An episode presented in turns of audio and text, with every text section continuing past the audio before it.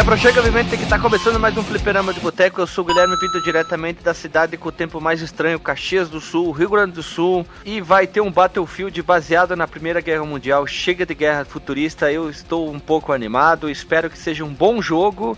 Eu vi hoje a transmissão ao vivo, hoje dia 6 de maio, então espero que seja bom. Junto comigo também, vindo do meio do país, ele que é um cara que está esperando o Battlefield Jacaré.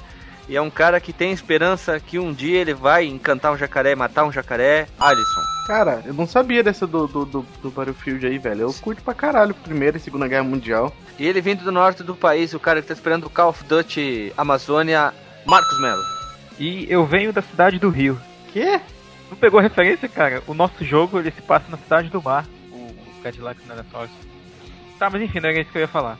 O que eu ia falar é que o, o fã, cara, é a pessoa que menos sabe o que é da vida, cara. É tipo aluno de graduação. Não disserte sobre é, essa sua disserte comparação. sobre isso? Porque, porque tu falou que o, o, as pessoas querem jogos que, que não tem o tempo de recarga da arma, que seja mais corrido. Tipo, os caras vão fazer um jogo baseado na Primeira Guerra Mundial e vão ter que alterar o, o tempo de carregamento das armas, vão ter que alterar o ritmo não, do não, jogo. Não, não, não, não, eles vão colocar, inserir dentro do jogo tecnologias que não existiam naquela época. Talvez tanques. pois é, cara. Tanques mais, uh, vamos dizer, mais tecnológicos, outros tipos de armas. Vazaram imagens de artes conceituais de robôs uh, e ursos com. Então tu tem que esperar. Fé, não. não. Tem que esperar. Eu, eu sou um entusiasta em jogo de jogo, tipo de jogo maluco. Eu fiquei bem feliz onde que eles fugiram um pouco no Call of Duty, eles foram para guerras futuristas no espaço eu já, já cansou, cansou. Cansou um pouco. Eles inovaram quando foram para guerras mais uh, atuais. E agora eles estão cansando. Eu acho que deveria dar um intervalo maior como a, o, a franquia Battlefield. Tem que esperar, né? Vamos esperar para ver o que, que vai ser. Eu gosto, eu gosto do Battlefield modo campanha. Eu gosto de jogar também o modo campanha. O 4 eu gostei bastante. Quem sabe se tem um modo campanha divertido, que é o que eu quero saber, não o modo online, né? Eu acho que podia existir um Battlefield Karamuru Revenge. Não, não, não. Battlefield é um jogo que sai de vez em quando, então é mais fácil ter um Call of Duty, porque Call of Duty sai todo ano. E uma, uma dúvida, Guilherme. Ah. Hoje, hoje nós temos Pergunte ao Marcos? Ah, não sei, tem Pergunta ao Marcos? Eu tenho um, um, um, um Pergunte ao Marcos. Quando você jogou Cadillac Dinossauros, você se sentiu na Amazônia? Só na. acho que é na segunda e na quinta fase, não lembro agora a ordem, que tem um, uns pântanos bem loucos e mais árvores cheias de cipó. Eu acho que é na terceira. Só tinha dinossauro, aqui. Ah, e na, e na, e na segunda fase que tinha um, um, maluco lá com dois, dois facão é, escarnando, escarnando o dinossauro. Você lembrou que quando Mas você eu já escarneava vi, o boto. é, eu já vi gente encarnando o boto. Então, hoje a pergunta do Marcos foi mais curta, então roda a vinheta e vamos direto pros dinossauros pilotando Cadillac.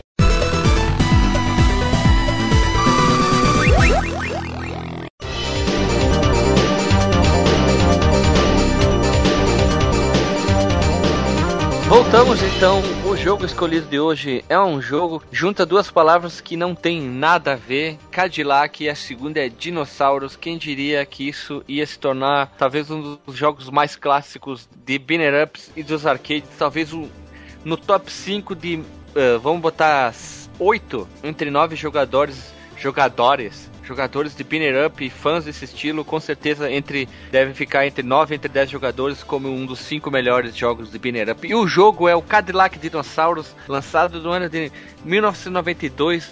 Ele abrange o gênero de ação, luta, carro, dinossauro, ou melhor, Binner Up. Ele foi lançado apenas para os arcades na placa CPS1. O fabricante é a Capcom na era de ouro dele e o número de jogadores era 1 a 3 jogadores. Antes, antes eu quero fazer um disclaimer bem rápido. No, no, início dos anos 90, quer dizer, nos anos 60, 70, 80, tinha pouco conteúdo sobre dinossauros, né? Fora aquelas séries de stop motion de dinossauro como O Tempo, O Elo Perdido e assim vai, né? Exatamente, mas antes da gente falar sobre isso, eu só preciso avisar que essa pauta foi um sugerimento do nosso grande ouvinte RVS.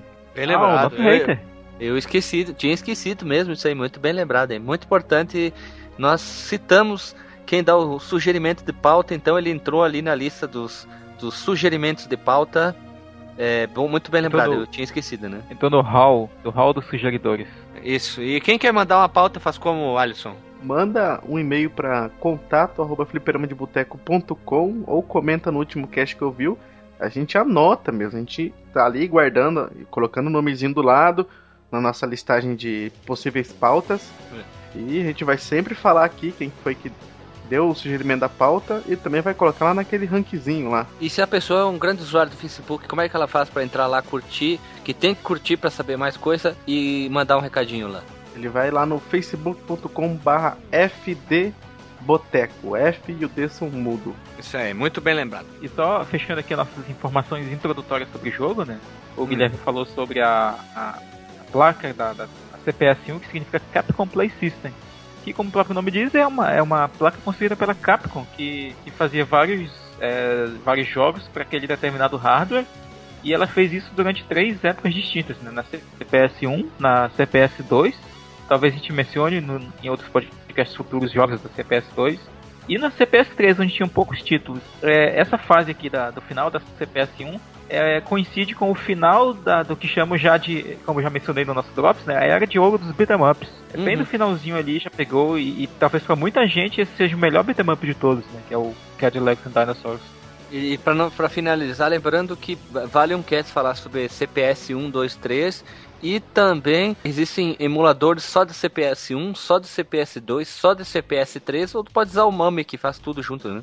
Exatamente. Ou Final, Final Burn Alpha. É, existem outro emula vários outros emuladores. Existe até emulador de CPS1, se eu não me engano, para Android, que eu já vi. Isso também, mas era só CPS1.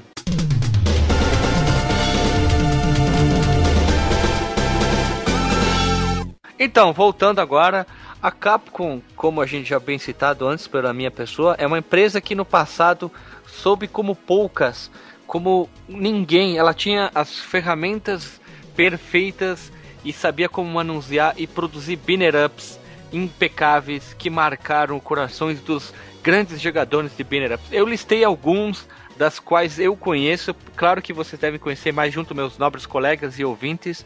E eu listei aqui a franquia Final Fight. Acho que praticamente todo ser humano jogou isso porque tinha disponível em consoles o Cadillac e Dinosaurs. Não é todo mundo que jogou, vamos deixar bem claro. O Capitão Comando, o The Knights of the Round e o King of Dragons, que são co-irmãos, já que eles trabalham muito na fantasia, eles se assemelham bastante. Eu sou fãzaço dos dois. Temos o Dynasty Wars, ou o nome japonês que se chama Tenshi o Kura, Kurao. Tenshi o Kurao? Tenshi o Kurao. Tenshi o Kurao.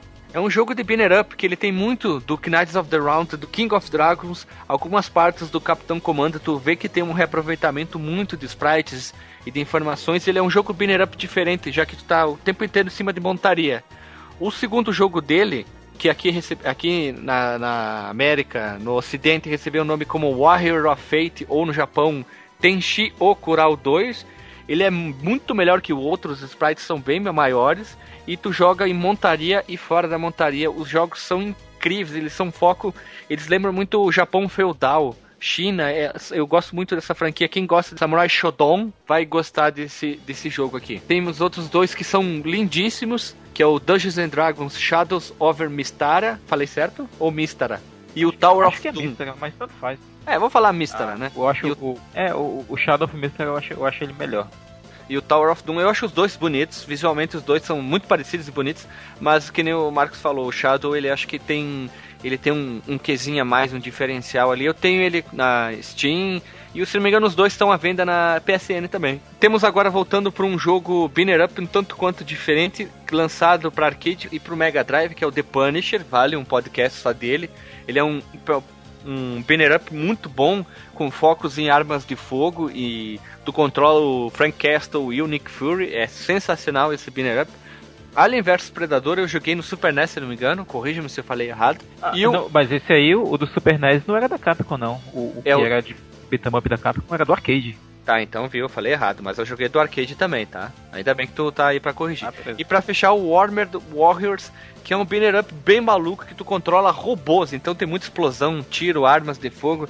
Esse aqui, por último, ele é sensacional, ele é bem divertido, ele é tipo um uma mistura de Metal Slug com, com Banner Up, assim, só que em vez de estar o tempo inteiro dentro de robôs, assim, ele é bem interessante. Esse foi alguns que eu listei. Vocês, colegas, tem algum para listar? Eu vou mencionar o Double Dragon, eu gostava muito, do Nintendinho principalmente. É, mas, que, mas, que, não era da Capcom, né? Mas ainda assim é, é, Eu não vou lembrar de nenhum da Capcom, além desses que ele falou, né? Mas é, quase são, todos. É, são tipo menções, né? O Double Dragons e Battletoads também, né? E eu acho que só isso que eu lembro agora, porque o resto ele já falou tudo. Que esses não ah, são da Capcom, o... né? É, tinha o que o, que o ouvinte falou da outra vez, desculpa, não vou lembrar o nome dele, que mandou e-mail, o Battle Circuit da, da Capcom, que era bem legal também. Se eu não me engano, ele também tinha mechas. Eu tenho que jogar ele de novo pra, pra, ver, pra revisitar essa informação. Tem, tinha um, já que tu entrou nesse assunto dos beat'em que não eram da Capcom, que era o do Capitão América e os Vingadores, cara. Marcos, o que, que você acha que é bom, é, é, é essencial ter num jogo para ter para ser um bom beat'em up? Porradas e especiais, é um elemento essencial. Quando eu pego um, um beat'em up que não tem, por exemplo, aqueles especiaizinhos, tipo no Streets of Rage ou no próprio Final Fight, que a gente combina um botão de soco e, e pulo, e ele dá aquele ataque que tira inclusive um pouco de, de life né, do, teu, do teu personagem, eu sinto um pouco de falta, porque às vezes tu, tu sempre tu fica naquele momento muito rodeado de inimigos e sem ter como se defender, e faz falta, né? Tem um, tem um especial. Tem um comando de correr também, eu acho que torna um beat'em up um bom beat'em up. Mas dois como... pra frente é, é, é, um botão, é uma forma de correr ou tu tá falando um botão específico de correr? Não, não, o dois pra frente, o dois pra frente. ah, bom, porque tem. uma coisa que não tem... Final Fight jogo... não tinha. O primeiro, né? Porque o segundo tem. Acho que o essencial Exatamente. é ter pedaços de carne ou comidas, né, pra você comer e encher a vida. Sempre, né? As comidas do lixo, né? Isso aí já é intrínseco praticamente, cara. Olha, eu, usando palavras bonitas. É, tipo, invocou um, um Alexandre agora. Hum. Invoquei, o, invoquei o Alexandre agora. É o elemento intrínseco. É o sine qua non dos jogos de Penelope da Capcom. Né? Cine, exatamente, cara. Essa palavra, tá, essa expressão. É uma condição sine qua non para o beat'em up. Mas uma coisa que eu quero lembrar é que Banner Up, como eu falei, eu sou o Banner Up Guy, como vocês me falaram. Que quiserem me indicar um Banner Up, o meu e-mail tá na postagem aí, já que ele é um pouco complicado. Eu quero indicar agora. gmail.com, fale. Eu quero indicar o beat'em up da Sailor Moon pro arcade. Já vi e nunca joguei. Muito bom, cara. Eu joguei tem, um, um, Super Nintendo. Tem um pra Super Nintendo, tem dois que eu conheço, na verdade, jogos da Sailor Moon. É um, um é um Binner Up e outro é um jogo de luta. E como eu fui na locadora, o cara não tinha um Super Nintendo pra testar, e tava tudo em japonesa, e a, eu não tinha como lembrar o nome daquele jogo, eu não tava com o celular junto pra tirar foto, e eu não sabia se era Binner Up ou luta, eu não comprei. É, inclusive fica a dica pras meninas ouvintes do podcast, né? Os beat'em ups da Sailor Moon são muito bons, cara. Muito bons, né? Talvez não todos, né? Mas o do arcade era bacana, que é o Pretty Soldier Sailor Moon. Pretty Soldier Sailor Moon. E tinha um dos, do Super Nintendo do Mega também. Então, vamos seguindo o baile aqui, ó. Após todos esses banner-ups que eu citei aqui, esses jogos da Capcom, a Capcom, perdão, criou um dos jogos mais inesquecíveis e marcantes na história dos mundos dos videogames, não só dos anos 90, mas que vai perdurar por muito tempo. Balde de gente deve ter jogado essa coisa aqui, que é o Cadillac, mas antes de tudo eu quero fazer duas observações. Primeiro, eu fui procurar resenhas sobre o jogo e eu achei algumas informações muito erradas das pessoas que estavam fazendo falando sobre o jogo dizendo que o jogo não tinha inovação, que a história que a Capcom criou era boba, fraca e que uma história em quadrinhos se baseou para criar, criou uma história em quadrinhos baseado no jogo, né? Então tem muita gente que tá fazendo resenha. Eu fui procurar dados de quem fez a resenha, eram pessoas com na média entre 19 e 23 anos, então tão quando o jogo lançou, as pessoas não tinham nem nascido, né? Então vamos deixar assim bem claro. São pessoas bastante desinformadas. Teve uma pessoa que deu uma nota de 0 a 10 de originalidade para esse jogo 2. Ela deve é ser um grande fã. sem know-how. É, a pessoa que deve ser muito, deve jogar muito PS4 e Xbox One, deve ter e um Minecraft. Deve ter um baita de um PC. Não, se fosse Minecraft não ia dar nota baixa, né, maluco? Então, são pessoas que não têm nenhum conhecimento sobre a coisa, então vamos lá. Botei aqui na pauta, mas três pontos. O que muitos terráqueos não sabem é que o game é baseado numa obscura HQ chamada Xenozoic Tales. Eu fui ler muito sobre essa HQ, eu encontrei muita informação. E eu queria fazer uma observação aqui dentro. Olha só, tive uma ideia durante a pesquisa dessa pauta aqui. Se as pessoas quiserem saber mais sobre a Xenozo Xenozoic Tales, como exemplo, vou pegar isso aqui. Se quiserem que a gente faça um podcast extra chamado DLC, esse aqui, é só comentar que a gente pode criar podcasts extras explicando essa parte sobre quadrinhos para não ficar só nesse podcast falando sobre o quadrinho, quadrinho e perder tanto tempo falando sobre ele. A gente vai citar um pouco, se quiserem, comentem, a gente pode criar isso para outros episódios. É um DLC do episódio com muito mais informações que a gente pode lançar depois. É ou não é, Colex? Ah, é, mãe loira é um né? filé. Tem, tem, é, tem, tem muito jogo que a gente pega, né, que é baseado ou indiretamente ou diretamente em, em outra obra, né, como num filme, num quadrinho, ou que gerou né, outros produtos, como por exemplo Mega Man, que teve desenhos e, e outro, outros produtos. Né? HQ, depois eu comento, que mais tarde mudou o nome de tanto conhecemos. O que, aconteceu? Ele inicialmente criou a Xenozoic Tales, depois ele abriu uma porta para criar vários produtos, saiu caneca, almofada, camisa e saiu também o jogo. Quando saiu o jogo, taram o nome para Cadillac, depois houve alteração. A Marvel relançou isso também e teve uma altera alteração, né? Então as pessoas estão dizendo que o nome do HQ já era Cadillac Dinosaurs, então uma falta de pesquisa bem grande de certas pessoas. Vamos seguindo aqui. Então, as histórias eram publicadas pela editora Kitchen Sink Press entre os anos de, foi, quer dizer, ela foi publicada entre 87 e 96 contando com 14 números publicados neste grande período. Era um caso clássico daquelas HQs que se tinha que ter paciência para completar a coleção. O criador da coisa toda foi um cara chamado Mark Schultz. Tem uma marca de calçada, se não me engano, se chama isso aí. Que de boa parecia não levar muito a sério as suas ideias, já que ele demorava muito para lançar as HQs, né? Ele lançou 14 no intervalo de quase 10 anos, então o cara não tinha pressa nenhuma, né? A época que o jogo foi lançado foi proposital a exibição do desenho animado baseado na HQ, tornando ele uma forma de cross-mídia na época. É, eu esqueci de botar o link na pauta, mas vai estar aqui. O HQ foi detonado pelo pessoal dizendo que é uma bosta. Eu consegui assistir alguns episódios, não gostei, a animação é ruim. É, não sei. Ah, achei... o, ani o, a animação, né, tu fala? É, é uma bosta. Eu achei particularmente não gostei. Mas tudo bem, eu vamos lá. chatinho, cara. Vocês lembram do Band Kids? Foi onde passou aqui no passou. Brasil. O, Sim, passou. Isso aí mesmo. Eu assisti, não lembro aonde, mas depois eu achei o link no YouTube. Vai ficar o link na, na postagem para quem quiser assistir, né? Vai estar tá ali, não precisa baixar, é só assistir. O, o, a animação era tipo uma coisa que tinha no, no Band que odiava, era aquele biônico, seis biônicos. Ah, eu achava Lembra? chato também. Era, era aquele chato. estilo? Não, não, não, não. Aquele, não. aquele, não sei se era o mesmo estilo, eu não, eu não vou lembrar agora, teria que pesquisar. Ela é mais voltada para aquele estilo de animação americana, sabe? Meio meio início dos anos 90, sabe? Lembra muito o desenho, o desenho, do Street Fighter. O desenho do Street Fighter que era feito por, pelos, nos Estados Unidos. É, é um pouco aquilo. É, o desenho americano, exatamente. É, o desenho americano, foi o que eu falei. É bem escuro e feio, ruim. É ruim, cara, é ruim. Quem quiser, tiver vontade, é só assistir. O link tá na postagem. Vai lá. Então, eu vou ler um pouco da história do, do HQ para depois fazer um comparativo com o do jogo. Olha só. No final do século XX, uma série de mistérios misteriosas catástrofes geológicas e atmosféricas começaram a devastar a superfície do planeta. Sem condições de continuar vivendo sobre a Terra, a humanidade, para evitar a própria extinção, escondeu-se durante séculos em abrigos subterrâneos, esperando por 450 anos pela chance de retornar e rever o sol quente, né? É, meio, é um clichê, é meio que clichê, né? Hoje em dia a gente pode dizer. Mas no dia que finalmente saíram das suas cavernas de volta à superfície, tiveram uma, uma surpresa. O mundo havia mudado, mas muito mais do que esperavam. Não apenas a geografia havia sido alterada radicalmente, em tempo geológico recorde. Cidades submergiram, novas montanhas surgiram, desertos surgiram, tudo virou de, perna pro ar, né?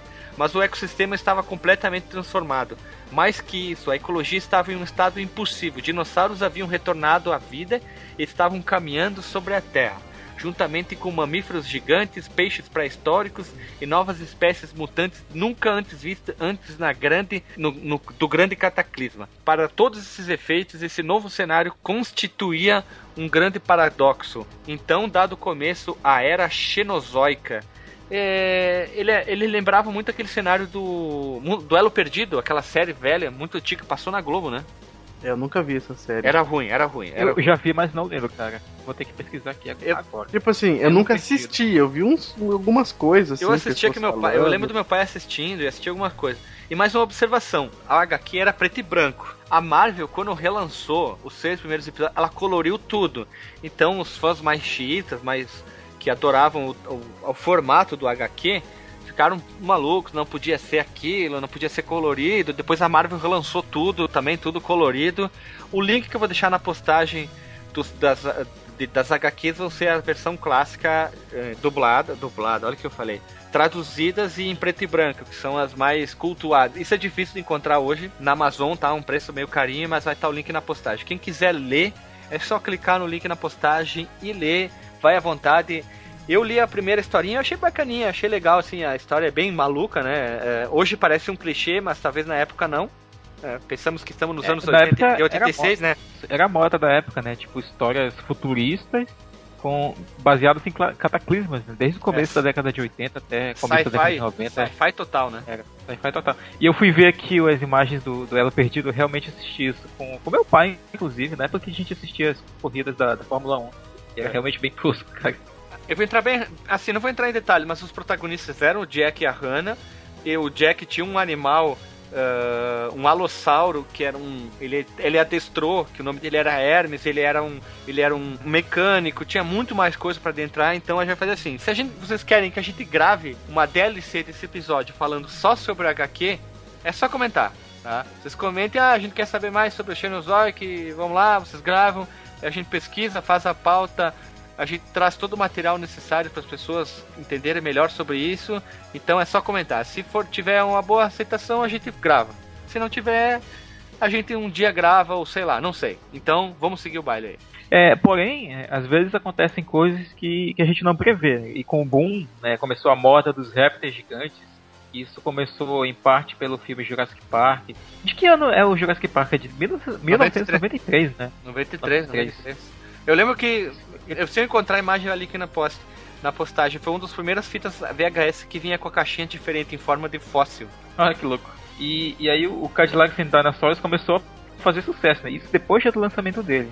E ele foi licenciado para fazer outros produtos, como o, a chocolates, mochilas, né, lancheiras, sei lá, shampoo e o cacete a quatro, caralho a quatro. Com um pouco de pó de piripipim, as histórias elas pularam né, dos quadrinhos para os arcades. Né? Isso já em, isso em 91, né? Como a gente falou, o, o filme Jurassic Park ajudou, ajudou a popularizar os dinossauros onde, onde eles ainda não eram populares, né? A, forma, é, caiu... a, a, moda dos dinossauros tomou conta da década de 90. Né? É, eles caíram na, no gosto popular, os dinossauros, né? Exatamente. O dinossauro se tornou mainstream. Isso aí. É tipo zumbi hoje, né? É isso aí. É mais ou menos isso aí. É teve... tipo zumbi hoje, é exatamente. Só que não teve uma caralhada de jogo nem de filme na época, só isso. É tipo o Ninja também na década de, no... de 80, 90, né? É, tipo Esse... American Ninja e assim vai, e depois teve. Hoje é o dia os zumbis, né? É, se fosse hoje, ia ter tipo um filme Meu Namorado é um T-Rex. Mais ou menos. Nossa, se, se, duvidar, deve ter existido, velho. Ah, antes disso, era, era os ETs, né, também, na, ali na década de 70, 60 um pouco também, né, tinha muita hum. coisa de ET. E a Capcom, né, como ela era referência nos arcades da época, juntamente com a Konami, né, mas isso caiu na, na, na mão da Capcom, a, a escolha mais óbvia para a empresa foi lançar um jogo do, do, baseado no quadrinho do estilo beat'em up é, semelhante ao Captain Commando, que a empresa já tinha feito, ou ao Final Fight, que esse passa no mesmo universo do Captain Commando, pra quem não sabe. Né? E, e, esses jogos foram sucesso nessa placa CPS1. Inclusive, cara, o, o Cadillac Dinosaurs, ele é um jogo muito impressionante, né? Ele não tem, tipo, muitos sprites, tem muitos frames, né, pra cada personagem, mas ainda assim ele é um jogo muito bonito e que tem um som muito sinistro, né, que a gente vai comentar daqui a pouco por quê. Mas para se diferenciar desses títulos, né, o jogo ele teve muita personalidade e opções criativas na jogabilidade. Ele combinava muitos aspectos de, de jogos já lançados anteriormente pela, pela Capcom, como o próprio Final Fight e o Capitão Comando, e tornava ele um, um, jogo muito coeso. Né? Cara, tu quer coisa mais inovadora que botar Cadillac e dinossauro no mesmo jogo? Eu não sei mais, hein? Ah, não, não, mas é o mérito da, da obra de onde ele foi baseado, né? É por isso mesmo, né? A Capcom ela conseguiu ver um produto de algo tão simples. Hoje a Capcom vê um produto em cima de uma coisa só. É aquela, né? Não temos o que fazer. A Capcom faz aquilo que ela quiser da vida, né?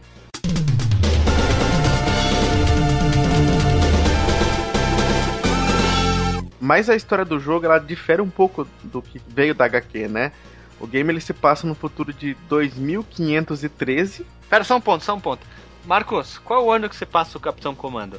Eu acho que é 2026, cara. Eu acho que o Capitão Comando se passa antes que o Cadillac, hein? É tudo o mesmo mundo, hein? Fica a pergunta, hein? É o mundo, é o mundo da Capcom. Até os jogos de fantasia medieval se passam no mundo da Capcom. Por favor, Alisson, continue. É para equilibrar a balança entre o homem e a natureza, a mesma deu um aquele jeitinho malandro, brasileiro, brasileirada, né?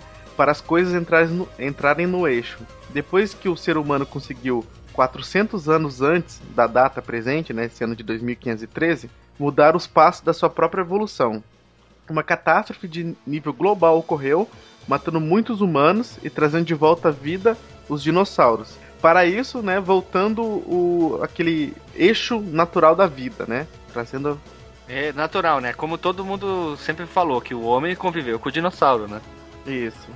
Assim, na, na presente civilização, né, humanos e dinossauros convivem juntos sobre a, a órbita da Terra. Por conta dessa convivência né, dos dinossauros e dos humanos, né, deu ideias aos cientistas, né, sempre, né, os cientistas marotão, né, pensaram assim, ah, vamos dar uma mexida aqui nessa evolução aqui entre a, as espécies, né? Apesar que o foco dos binner ups ao longo da história nunca foram uma história, uma história complexa como Metal Gear, como outro jogo como Last of Us e assim vai, né? São histórias simples. Então, qual que é a moral? Tu tá num futuro muito maluco na era xenozoica e simplesmente um cientista maluco reserva pirar um melão e fazer experimentos no jogo. Então, Aí que começa o jogo. Pra você quer saber qual é o experimento, não precisa nem dizer qual é que é esse experimento. Simplesmente você vai clicar no link na postagem aqui embaixo. Você vai jogar on the line Cadillac and Dinosaurs e você vai entender, sem ler uma linha de história, o que aconteceu no jogo. Você vai entender tudo. Você vai ter uma. Como é que podemos dizer? Você vai ter uma experiência não ímpar, melhor ainda dizer, sobre um, um ótimo jogo simples e rápido. Talvez em 40 minutos tu vira, pode virar o jogo aí sem problema nenhum. O jogo é incrível. Vamos seguir o baile agora pra gente tem que falar sobre os nossos quatro heróis desse jogo aqui, que são baseados no HQ. Tem um ali que a galera pira o melão e adora ele. Bem, no jogo nós temos quatro personagens, talvez o principal protagonista, né, que é o Jack Tenrek, é o personagem principal do jogo, é o personagem mais equilibrado do, do, do game, assim como o Cold é pro Final Fight, assim como o Axel é pro Streets of Rage, é, e ele equilibra força física e velocidade na medida certa para um personagem que ele para que ele não se sobressaia sobre o outro. Né? E a gente tem também a, a cientista, a, a Hannah Dundee, a, a gatinha do jogo, né? A, menina com look anos 80 total, né? Aquele cabelo dela.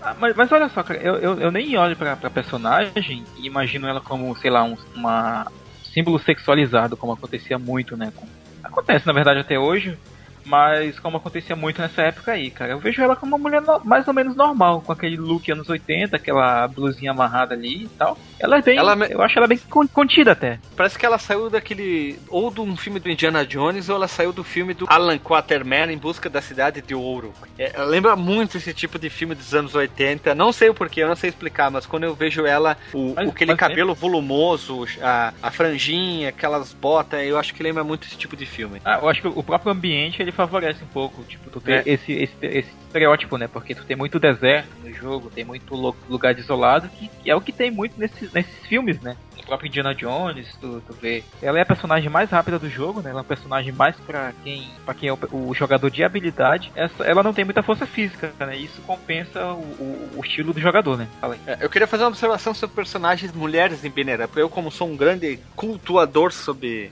Banner Up, eu queria fazer uma observação que acho, eu considero ela a pior mulher de jogos de Banner Up. Eu acho ela muito ruim, fraca, lenta. Apesar de ser ela rápida, eu acho ela ruim. E eu sempre fui muito fã da Blaze do Street of Rage e da menina do, do Final Fight 2 que eu esqueci, porque ela, é, ela, era, ela era fraca, mas ela era muito rápido. Então eu vi, conseguia virar o jogo no level hard com ela, porque ela era muito rápida é, e tinha resposta. Eu gostava de jogar nela, com ela por causa disso. Eu meu primo jogava, ele normalmente ele jogava com o Hagar, que era a força bruta, e eu com ela para compensar na na, era fraco, mas em compensação era rápida. E do, pelo outro lado, a Hannah, eu achei ela fraca, ruim pra caramba. Eu tive. O pior desempenho no jogo foi sempre com ela. E, mas em compensação, o próximo personagem eu acho ruim tão quanto e não consigo entender o porquê ele é o talvez o mais preferido, o mais querido entre os personagens, que é o Mustafa, e ele usa uma calça amarela uma blusa verde, um boné amarelo e aquela bota típica de filme dos anos 80, de herói, meio que se passando nos anos 40. Eu não sei explicar isso. Mas aquela coisa dos anos 20, eu não sei, alguém me ajuda aqui. E ele é o, é o jogador mais é, apreciado. E ele é o grande amigo do Jack, é o engenheiro da equipe, o personagem mais popular do game, como eu já falei. Ruim com socos, mas ele é o, o tio da voadora. Ele é o cara que se destaca por bicuda, já que ele tem uns pernão fino, mas pernão comprido né? E ele é o personagem mais ágil, se destaca pela agilidade, ele é, ele é um pouco mais forte pela Hana e ele chega até a ser um pouco desequilibrado comparado com os demais. Eu não gosto dele, eu não consigo jogar com ele. Vocês jogavam também só com ele? Eu, eu, jogava, eu jogava também com a Hana, cara, além do, do Mustafa. Eu não, joga, não gostava muito do personagem principal porque eu achava ele meio, meio genericão, sabe? Ele é bem o, ele o é estereótipo muito do protagonista do Pedro né? Ele, ele lembra muito COD, COD, ele parece. É. Ele lembra, é, muito, lembra muito também o, o Axel, o Axel, o Axel, o Axel, o Axel do Streets of Rage. É, aquela pegada, né? calça jeans, só é, o cara, tá tipo, de tênis, camisa né? branca. É. Isso, isso, camisa calça, branca, jeans. calça jeans. E agora vemos o personagem que esse é o que eu jogava. Eu só jogava com esse aqui, eu adorava jogar com ele. Eu sou um grande em Banner Up, no, no caso Street of Rage, eu só jogava com o Axe. Quando eu fui para jogos da Capcom, eu sempre pegava os Brutamonte. Com exceção no Final Fight 2, que eu jogava com a menina lá, sempre joguei com o Hagar, com o personagem maior, o mais Brutamonte. Quando eu jogava Capitão Comando, Capitão Comando eu jogava com o Baby e assim vai. E aqui nós temos o Mes Obradovic, que deve ser russo, sei lá, não sei por esse sobrenome. E ele é o mastodonte da equipe, ele é o brutamonte, ele é a força motriz da equipe. Ele é bem descomunal, ele é o que é bem monstro da equipe, extremamente forte, lento, não me interessa, mas ele tem corrida. Ele é muito parecido com. As pessoas vão comparar ele com o Mike Hagar do Final Fight.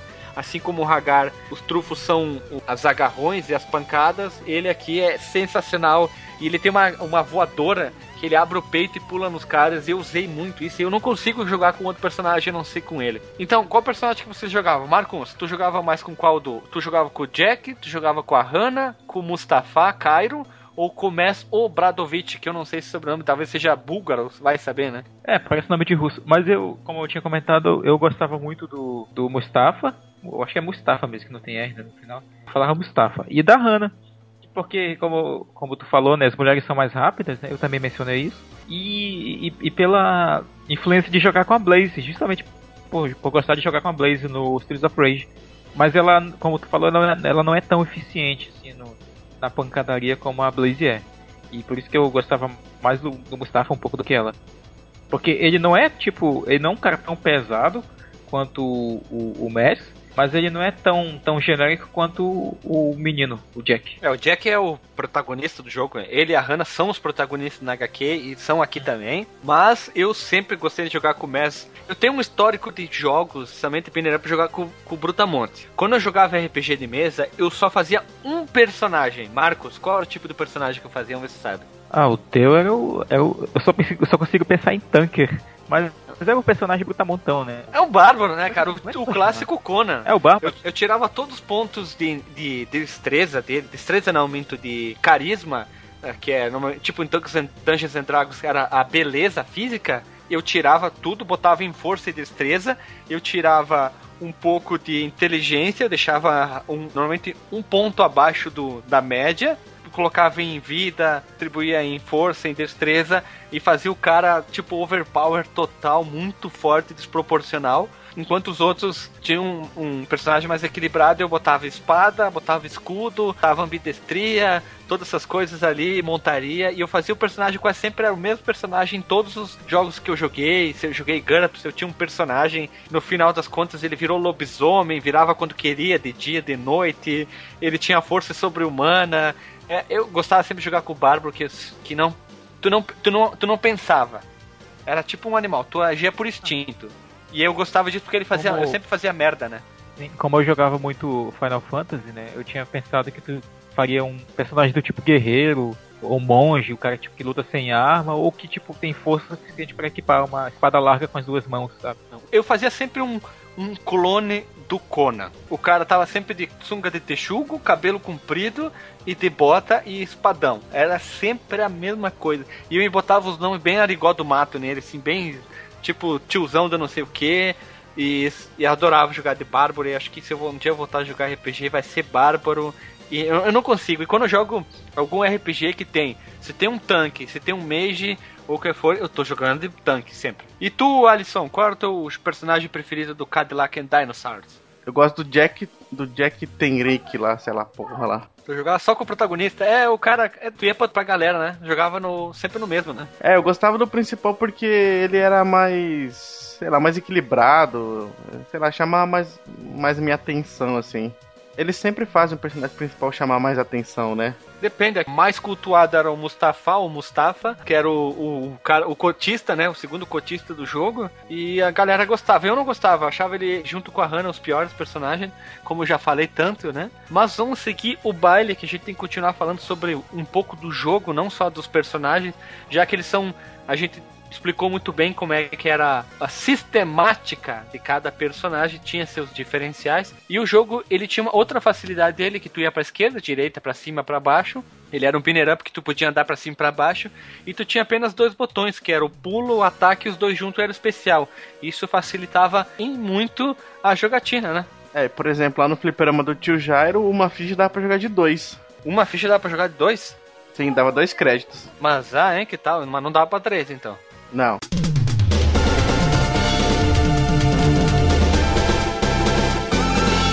Após escolher um dos personagens, né, o que acontece? O que, o que já se espera de um bom briga de rua. Porrada do começo ao final, né? E o sistema ele é clássico, é, são dois botões, o botão bate, outro pula, é, o, o a alavanca direcional move o personagem, ou botões, né, se você está jogando no emulador, do teclado, sei lá. E os controles aí são bem fluidos, tem, como eu falei, eles não têm tantos sprites, mas eles têm o suficiente para ter uma boa, uma boa movimentação. As respostas são precisas, isso é verdade, são muito precisas mesmo. A corrida ela é muito boa.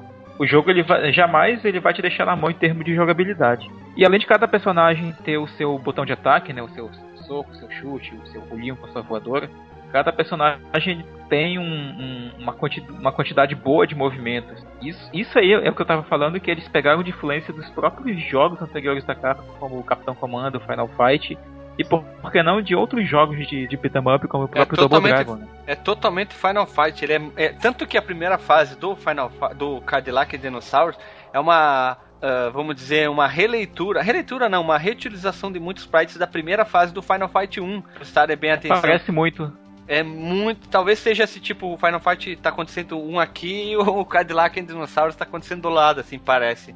Por, porque a fase é muito parecida. As paredes, o, o chão e até a movimentação dos personagens. Claro que aqui é bem mais suave em comparação com o Super NES, mas ela é mais parecida com o do arcade. Ela é, é muito incrível. Até a barra de energia lá em cima é, é exatamente a mesma, praticamente. E aí, combinando né, os botões de ataque e, e pulo, o personagem usa um ataque especial, né? Que, como eu estava comentando, é um dos elementos que fazem parte de um bom briga de rua. E é um ataque giratório, né? Como falei, porque ele tem que atingir uma boa quantidade de inimigos. É um ataque bem eficaz e que tira, né? Porque não um pouco da vida do, do personagem, né, um pouco da vida do jogador. É justo. É. Tu lembra do, do, dos ataques, Guilherme? De cada um eu deles? Mas era praticamente muito deles muito parecidos. Se eles não eram com o braço uhum. é, estilo Hagar, que normalmente que isso condiz mais com o Messi, eles davam tipo um track-track trucking sem sair do, no mesmo eixo. Que era o que? Se tu tinha muitos uhum. inimigos em volta, tinha o chefe, tu era agarrado, tu usava essa, o especial para acertar todo mundo que tivesse em volta ou para se livrar de algum golpe, normalmente um agarrão. E se não é com o pé, é com o braço. Isso é padrão. É padrão em quase todos os jogos da Capcom. É ou com o braço, com o pé, quando é, é luta de mãos vazias, só com, na porradeira, né? Com exceção, tipo, Dungeons and Dragons tu esquece, né? E no, Cadillac Dinosaurs é possível correr, né, pressionando duas vezes o botão de, de direcional pro lado, ou pra, pra esquerda ou pra direita. E enquanto se corre, né, basta pressionar o botão de ataque e tem um ataque único, né? Como se fosse uma, uma investida, né? Que derruba os, os inimigos de uma vez e interrompe a corrida. Né? Como a gente já viu no próprio Streets of Rage. E eu acho que a partir do Final Fight 2 né, tem esse ataque de corrida e, e, e empurrão. Isso. Que no 3 foi melhorada ainda mais. Que ele termina quando é. ele, ele cai no chão, exemplo, o, o Guy ele dá uma voador, uma rasteira com sequências, então eles souberam melhorar algo que eles mesmos criaram de uma maneira muito boa. O Final Fight 3 é tipo um. Sim, eles juntaram muitas informações naquele ali, muito conhecimento e deixaram ele muito bonito nisso. Sim, eles já foram muito criativos. Esse sistema era legal, de correr, é, prender o inimigo e já emendar um combo, né? Isso é isso que eu gostava muito. Isso que é legal. É, porque o comum é tu usar uma voadora. Que no caso tu derruba o personagem. Só que isso se torna um pouco ruim quando tem muitos. Uh, dois, três ou um chefe. Porque tu fica dando golpe fraco. Quando tu tem vários na tela é bom, porque tu derruba um e tu pode dar uma sequência, um combo, um agarrão em outro. Mas quando essa facilidade é melhor, tu vem correndo, tu dá uma, uma outra voadora, tu cai, tu já emete um combo, vai pro outro lado, acerta o outro, isso que era o bom do jogo. Né? Outra marca registrada do jogo é que dava para dar uma, uma voadora que era mais eficaz, né, mais poderosa, que era era, era dava para fazer pressionando o botão de ataque no, no, momento exato durante o salto. Que normalmente o, o Mask, que é o que eu mais lembro que eu jogava, ele abriu o peitão assim e dava uma porrada e ele atravessava meia tela quase. E o Mustafa, se não me engano, aquele. Eu não tenho certeza, porque faz tempo que eu não jogo com ele. Ele é que ele dava aquela, aquele drops de luta livre com as duas pernas junto, que atravessava meia tela. É, o, o, chute do Ultraman. Isso. E que era muito bom. Isso para quando, que é aquilo que eu falei quando tem muito personagem na tela, muito inimigo, tu usa isso aí pra derrubar o inimigo pra ir em um outro e meter porrada. Normalmente o mais fraquinho, tu, tu termina logo e tu vai no mais forte e tu deixa ele um pouco de lado e mete porrada ali. É, é uma estratégia que eu uso até hoje. Como é que é o nome da voadora Explodras? Traps.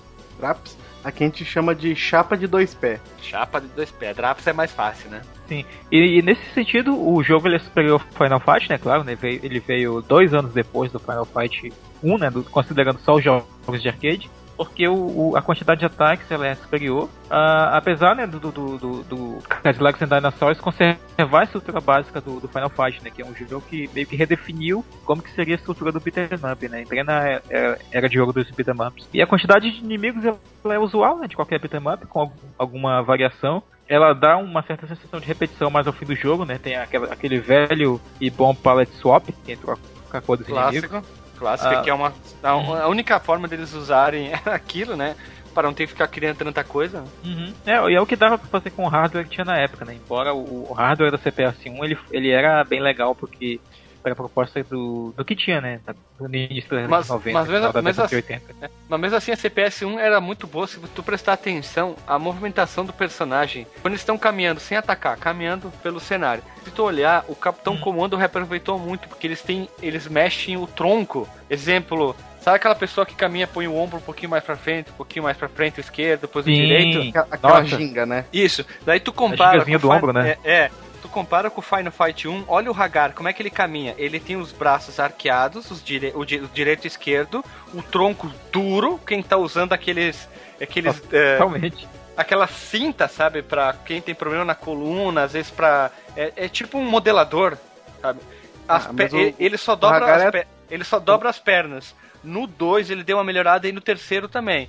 É mais coisa. E os outros personagens também, eles não têm essa movimentação de tronco, de corpo para dar uma suavidade. Simplesmente eles mexem a perna e o tronco tá duro, não mexe o tronco. Nesse aqui tem essa movimentação, esse swing, esse gingado brasileiro, que o Time Commando tem muito parecido. Tu, tu, se vocês olharem não, bem, porra. Time Comando é que é uma bosta. O Capitão Comando parece que eles trocaram só os sprites, porque essa movimentação é, eu acho muito incrível para um jogo 2D tão simples. E, e aí, nesse sentido, tem, tem um inimigo que eu quero, eu quero lembrar aqui, que vocês já devem ter visto ele várias vezes, que é Blanca. O, o Blanca genérico. É o Blanca genérico, que o, como é que é o nome dele? É o Blood. Blood. Blood. Ele, ele, ele, ele é muito é, igual. Ele só tem um rabo a mais que o Blanca é, não é tem. O, e a língua? É o Blanca com rabo, sem, é, com a língua e sem pelo no peito. Isso, e ele tem o cabelo parecido, a cor do. A, a cor é verde, ele deve ser uma. Tá, vamos liberar logo. O cientista fazia experiência genética entre humanos e dinossauros. Aqui o Blanca genérico deve ser uma experiência dele, já que ele, ele é meio que um camaleão humanoide, vamos dizer assim. Como é, a, a Capcom não é o fabricante, desenvolvedora, produtora, é, é, distribuidora do Street Fighter? Sim, né? Então Sim, eles botaram ali porque, sei lá, acho que foram fazer uma, uma experimentação, né? Vamos ver como é que funciona se a gente botar outros personagens parecidos aí. Eles estão se copiando eles mesmos, vamos. É um easter egg, digamos. Né, nada, é danada. É, queria... a, a, Capcom, a Capcom sempre fez isso, cara. Ela sempre pega algum elemento de algum jogo dela e coloca em outros, né? Tipo, jogando o. Acho que é o DuckTales, se eu não me engano, ou o, o jogo do Tico e Teco. Tinha algumas coisinhas ali que me lembravam muito Mega Man, me lembravam muito mesmo. E uma, uma inovação que foi bem-vinda. Ah, é verdade, isso aqui é legal. Que é a, a, edição de armas de fogo, cara. Até o, o Cadillac Dinosaurs eu não tinha jogado no beat'em up que a gente tinha armas de fogo pra atirar nos. Tu não jogou Metal Slug? Não tinha jogado ainda antes? Não, Metal Slug veio depois, cara. Ah, não, mas quando tu jogou o Cadillac, tu já tinha jogado Metal Slug? Não, eu joguei primeiro o Cadillac Dinosaurs. Ah, depois ah, tá. eu joguei Metal Slug. Era, era só uma dúvida que não tem nada a ver, era só pra saber. Aham. Uhum. E dava pra usar essas armas, né? A gente coletava elas durante o, as fases. E tem várias armas, tem desde uses, tem M16, rifles, granadas, ah, dentre outros, né? Além de, do, dos velhos itens, tipo pedras que dá pra pegar do cenário. Faca. É, e tem inclusive a bazuca que dá pra pegar como. A bazuca é demais, Ah, um pena que só tem, só tem três tiros, né? É, mas o legal Uhum. é é essa, é essa adição de munição, né, cara? Porque, tipo assim, a maioria dos jogos você tava lá com uma arma, você dava, tipo, três tiros acabava a, a- a arma, né? Nesse aqui, tipo, a metralhadora, ela tinha aquela um pinca de tiro, né, mano? Era uma coisa que... que- Ele tinha vários tiros, e que tu falou isso é muito bem. Porque, exemplo, a, a bazuca tu dava o tiro 1, 2, o 3, no terceiro tiro ele já dispensava a bazuca automático. A metralhadora não.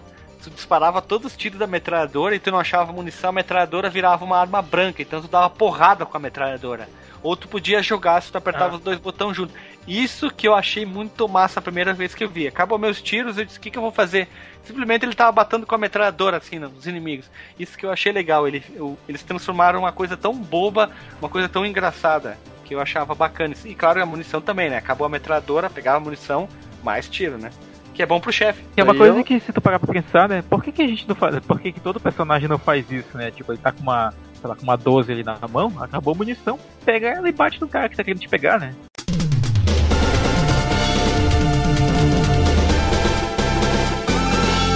Então, Continua. A gente já falou muito sobre a ambientação do jogo, mas mesmo assim vamos citar mais algumas coisas. Que o jogo, na minha opinião, ele é um Ctrl C, Ctrl Shift V, contra um pouquinho de V modificações do Final Fight, é muito reutilizado. É um Final Fight melhorado, pronto. A animação dos personagens que é fantástica, que eu, eu já falei. Aquilo que deixa o jogo incrível, a movimentação dos personagens, dos inimigos é sensacional. O design do personagem eu achei aquilo que eu não consegui explicar de que época basicamente é baseado a roupa deles, é uma mistura. O Mustafa parece que tá saindo de um, lembrei, parece que tá saindo de um safari, né? Exatamente. Ele é um retro, retrofuturista, né? É, é uma mistureba, né? É um, é, botaram tudo dentro de uma panela, mexeram e saiu o jogo, né? Eu acho que o Cadillac, o Cadillac Dinosaurs ele é o jogo mais bonito da, da placa CPS1, cara. Comparado com o Street Fighter 1, com o próprio Street Fighter 2, com o próprio Final Fight. Esses jogos eles têm a cor muito chapada. Enquanto o Cadillac ele é mais, ele é mais bem colorido, mais bem animado também. O Knights of the Round ele, é- ele deve ser da CPS 1 também, talvez, porque ele tem essa cor mais escura, mais, é, mais fo- to- fosca, fosca. A cor ela não tem brilho, ela é mais apagada. Isso lembra muito isso. Agora que tu lembrou, eu me veio na cabeça, não lembrava mais. O level design também ajuda bastante, já que os cenários são ah, malucos, podemos dizer isso, já que é um cenário futurista e eles são muito atraentes, casam muito bem com o clima do jogo. Em comparação, em comparação com a gente falou do Golden Axe 2 e 3, que tem os cenários fraquíssimos, pobríssimos, lembra, Marcos, que a gente comentou? Somente o 3, que é só um fundo azul e não tem mais nada. 3 Aqui é, é, existe- eu comentei que eu tive o desprazer de jogar o 3 até o final e foi, foi bem isso mesmo. Aqui em comparação, em comparação existem objetos interativos ao longo das fases, que mas nada que seja exatamente tão inovador, maluco. Não tem montarias malucas que tu possa pegar. Exemplo, o baby do, do Capitão Comando entrar dentro de um outro mech, né? Um bebê dentro de um mecha dentro de um outro mecha. Mas não tem problema, não atrapalhou em nada o jogo. O visual dos cenários é interessante, como eu falei, em especial os externos, que a grande maioria, que é a união entre dinossaurico e humanível, que se dá de forma interessante. No caso, eles misturaram muita coisa. Lembra até uns pedaços um pouco o Planeta dos Macacos, eu não sei porquê. Quem assistiu o filme original vai saber isso aí. Mas essa mistura é legal. E apesar que os ambientes internos dentro de algum lugar são bem bacaninhas, tipo na primeira fase, que parece estar dentro de um. Eu não sei o nome certo, mas parece um hotel, uma sala. Não sei qual que é a melhor. de- Um museu, uma definição certa. É, parece um, um cenário meio, meio vitoriano, futurista, né? E já nessa primeira parte tu já pega arma de fogo. Já vem 12, já vem revólver e tudo, né? Aí que é legal, né? Outro destaque muito interessante é a sonorização do jogo. Barulhos de quebrando, coisas quebrando do cenário. As tu vozes, acerta- cara. As vozes, tu acertando os inimigos, tu batendo as, as armas que hoje as pessoas fazem, vão lá em stand de tiro, capturam arma a arma pra botar dentro do jogo. Eu gostaria de saber como é que eles faziam os barulhos daquela época, porque é muito, muito boa. É, é sensacional o barulho das armas, né? Principalmente as explosões dentro de granada. É, o som do jogo ele é legal. Uma coisa que me incomodou um pouco quando eu tava, eu tava jogando e quando eu fui também ver vídeos de, de speedruns no YouTube, é que os chefes eles têm todos a mesma voz, mas tirando isso dos personagens, o som é legal, os sons de, de tiro são bacanas, o som de porrada, hum. os efeitos sonoros em si. A trilha sonora não chama muita atenção, não. Cara, eu, eu gosto da trilha sonora, velho. Eu, eu, acho ela, é? ela. Ela tem uma pegada semi-heavy metal. Ela lembra um, aqueles é, metal. É, um... é, bem melódico. Essa é a melhor palavra. A trilha sonora ela é uhum. bem melódica. Eu gosto muito. Tem umas músicas bem pra cima. Se não me engano, a da fase. Da última fase, da sétima, da primeira e da terceira. Elas são bem pra cima. Vai estar o link na postagem. Eu achei. Puta, eu, eu ouvindo assim no meu fone de ouvido que, bah, que trilha sonora massa. Que foda essas músicas. E eu quero, quero procurar remix para fazer também, para ouvir. A, a, a trilha em si, então, ela, ela, não é ruim, sabe? Ela é bacana, ela, ela, tem essa parte melódica legal, ela, ela emula bem, né, uma, uma guitarrinha pro hardware que eles tinham na época, porque aí é, é bom a gente falar, né, do, do, do, chip de som que eles usavam, que era o, o Kill Sound, que, que sound, e não que foi sound. muito usado, que sound. Ele não foi muito usado na, na era da CPS1, mas na, na se você for pegar um jogo de, de CPS 2, como o Super Street Fighter 2, o Street Fighter Alpha, o Dungeons and Dragons, o Battle Circuit que eu já mencionei aqui também, todos esses jogos eles usavam esse chip como como seu chip de som e eles tinham um som muito melhor e ele é comparável até com o que a gente viu no Cadillacs and Dinosaurs.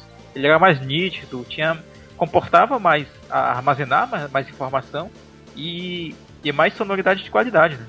Ele era tunado, ele era bom. Mas pulando da chuva para outras coisas, a gente tem que entrar em uma observação que é o jogo é Cadillac e dinossauro, nós temos que falar um pouco sobre os próprios dinossauros que são os vamos dizer, os coadjuvantes desse jogo, já que eles, tá, eles estão no nome do jogo, que são os dinossauros, algumas vezes serão inimigos no jogo. Eu, a primeira vez que eu vi falar do jogo, eu achei que tu jogasse com dinossauros. Olha a minha cabeça, né? Não sei se vocês passaram por Cadillac. Não, que tu fosse jogar com dinossauro. Tipo, tu ia, sei lá, dirigir um Cadillac e tu fosse um dinossauro. Eu achei que era isso. Não sei se vocês tiveram esse mesmo pensamento maluco. Não, não eu, eu não, porque não, a primeira não. vez que eu vi, eu vi já a máquina de arcade, né? Então eu, é, eu vi ficava anime, ligada, ficava ligada lá e ficava mostrando né, o gameplay, né? Que é quando ela fica sem ninguém jogando. Mas é eu o modo, achei... o modo Attract que chama. Ou demo, né, que aparece escrito, não sei porquê. Então, esses dinossauros, eles não aparecem direto no jogo, tá? Deve ser uma explicação técnica, talvez por causa do sprite bem diferenciado e bem grande de cada dinossauro. Mas eles têm algumas peculiaridades. Quando eles estão na cor neutra, quando eles estão em parcial, eles estão no tom verde, esverdeado, tom abacate, tom erva mate. Quando eles estão furiosos, é, quando eles estão modo berserker, eles querem sair no pau e eles falam, é hora do pau, eles têm a coloração amarelada. E quando eles são vencidos... o, o Yu-Gi-Oh, né? É, é hora do duelo! É hora do duelo! Não, é hora do duelo! Ele troca, né? E depois quando tu vence esse dinossauro, os dinossauros, eles voltam a ter o tom verde. E eles param de atacar e vão, normalmente eles vão embora, eles saem do cenário. Como os dinossauros não possuem uma aliança com ninguém, simplesmente eles estão nesse mundo maluco e tem uma guerra, uma briga, o que for, normalmente é isso, né? Eles poderão atacar tanto os personagens principais com quem tu tá jogando, ou até mesmo o inimigo. Isso que é o bacana, que necessariamente a inteligência é, é aquilo, todo mundo quer te matar, quer te atacar, né? Os dinossauros são tipo aqueles marginais, né? Eles, eles são produto da sociedade, né? Olha a mensagem do jogo. Que bosta! Mas é legal porque tem.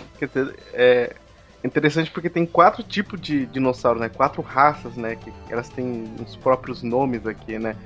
O Rock Hooper, né? Que é semelhante a um Velociraptor.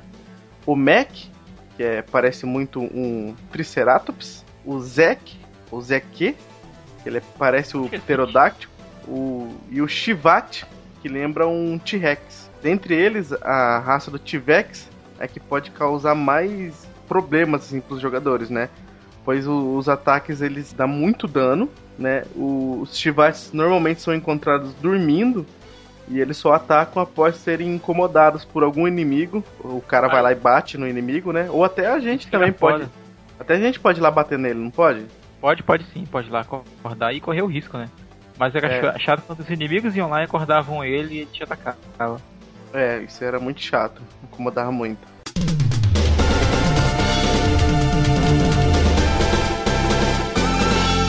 É, as fases, de forma geral, elas são, como a gente já falou, né? Tem ambientes de cidade, né? A primeira fase lembra muito Final Fight. Uh, as outras têm mais ambientes pantanosos, desérticos, como a gente já mencionou. Mas a gente dá da destaque aqui para a terceira fase, né? Que ela tem uma jogabilidade diferente. Ela dá uma oportunidade rara para o jogador, que é de controlar. É aqui que a gente controla o Cadillac, né? E a gente Exatamente. controla um item que ele presta um rádio. Ele permite que a gente entre em contato, né? Permite que a gente entre em contato com o companheiro. E esse companheiro vai trazer o Cadillac, o Cadillac, o Cadillac lindão e tunado para a batalha. Ele já chega já atropelando tudo, né? Isso que é o mais legal. Isso, isso, isso. É legal que o, o, jogador já chega, né? O Cadillac já chega atropelando, tu controla o Cadillac. E tu pode atropelar os inimigos, né? É, os inimigos que estão na tua frente durante essa fase, em específico. É, essa que é uma das fases que é do deserto, não é? Inclusive aparece nos créditos do jogo.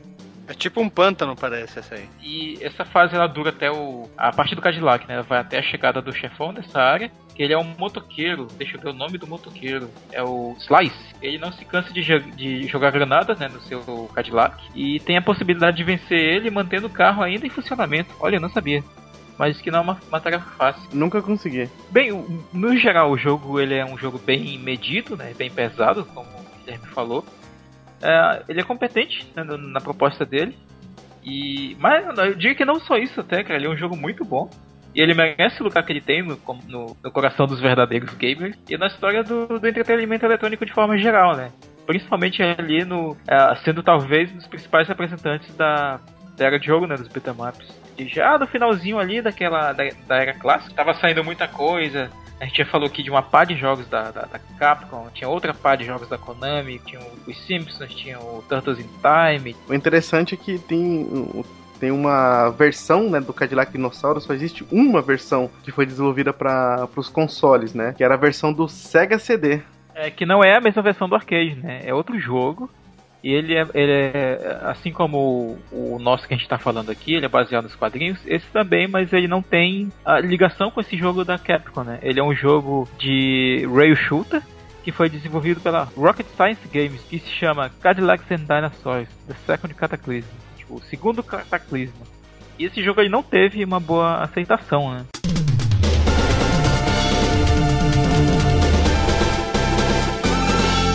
Então a gente já falou tudo que tinha que falar sobre muito sobre o técnico.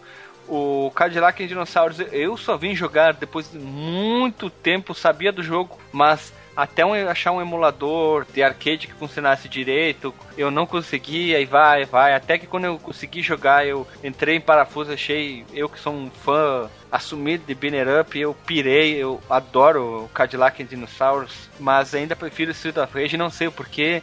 Eu tenho um carinho todo especial, mas o Cadillac é foda. Eu prefiro jogar com o Messi, é o cara que, que pouca gente que eu vi jogando, ele é um cara forte e eu gosto de jogar com ele. Eu gosto, acho bacana e simplesmente parece que sempre vem o, o cara que aparece, quer dizer, no continue aquele maluco da primeira fase, uma, que tem tipo um, um, um sei lá, um, um, negócio nos ombros com umas penas, um cabelo loiro espetado tipo Goku.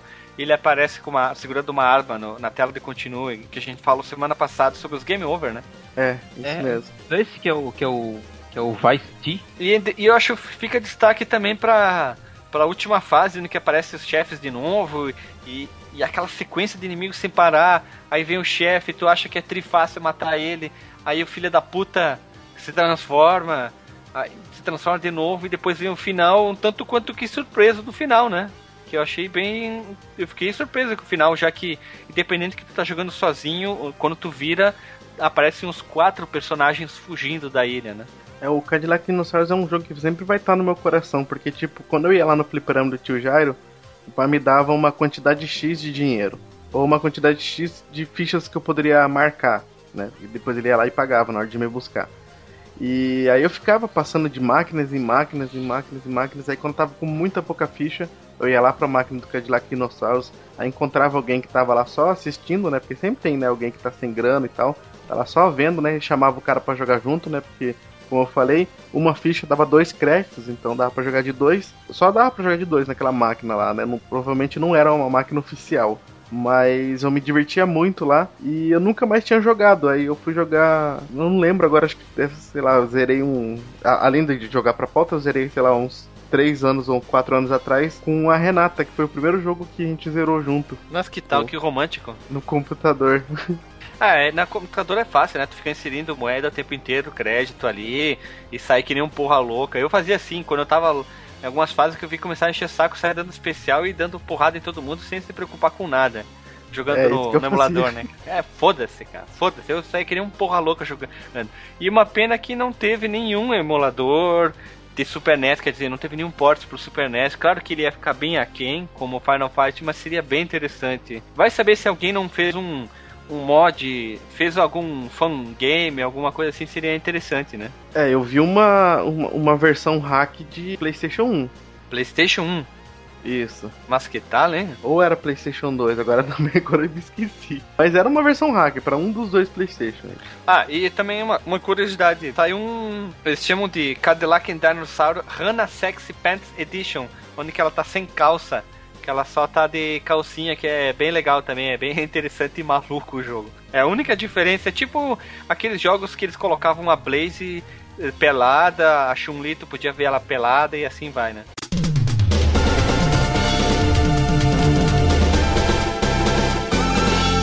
Então, pessoal, terminamos de falar sobre Cadillac e Dinossauros. Esse foi um pedido do RVS, o nosso ouvinte que comentou, mandou várias ideias e também é um grande adorador do, do da persona do Alexandre. No, no, menu lateral tem as opções com todas as pessoas que mandaram pauta e a gente gravou. Pode ver, clicar no nome da pessoa e ver todas as ideias que ele mandou, ver, ouvir todos. Se você tem alguma ideia de pauta, mande para contato@fliperamadeboteco.com ou comente no último e-mail. Marcos, você tem algum disclaimer antes de a gente encerrar? Eu tenho um disclaimer. Então, pra começar no último cast, não no último e-mail. Isso, no último cast, eu falei errado. E tu, Marcos, algum disclaimer aí? Cara, eu tenho basicamente joguem Cadillac e dinossauros, vejam o Blanca genérico, andem de Cadillac e batem dinossauros, cara. O que mais? O jogo ele é fiel até no título, na proposta dele. Ele é fiel ao nome então? É, o jogo. É, tá aí um jogo que literalmente faz jus ao nome. Cadillac e dinossauro. Podia ter mais Cadillac, mais dinossauro no jogo. Né? Ou pelo menos só mais é, Cadillac. Mais, é, pelo menos mais Cadillac, porque dinossauro tem bastante até. Podia montar no dinossauro, cara, seria legal.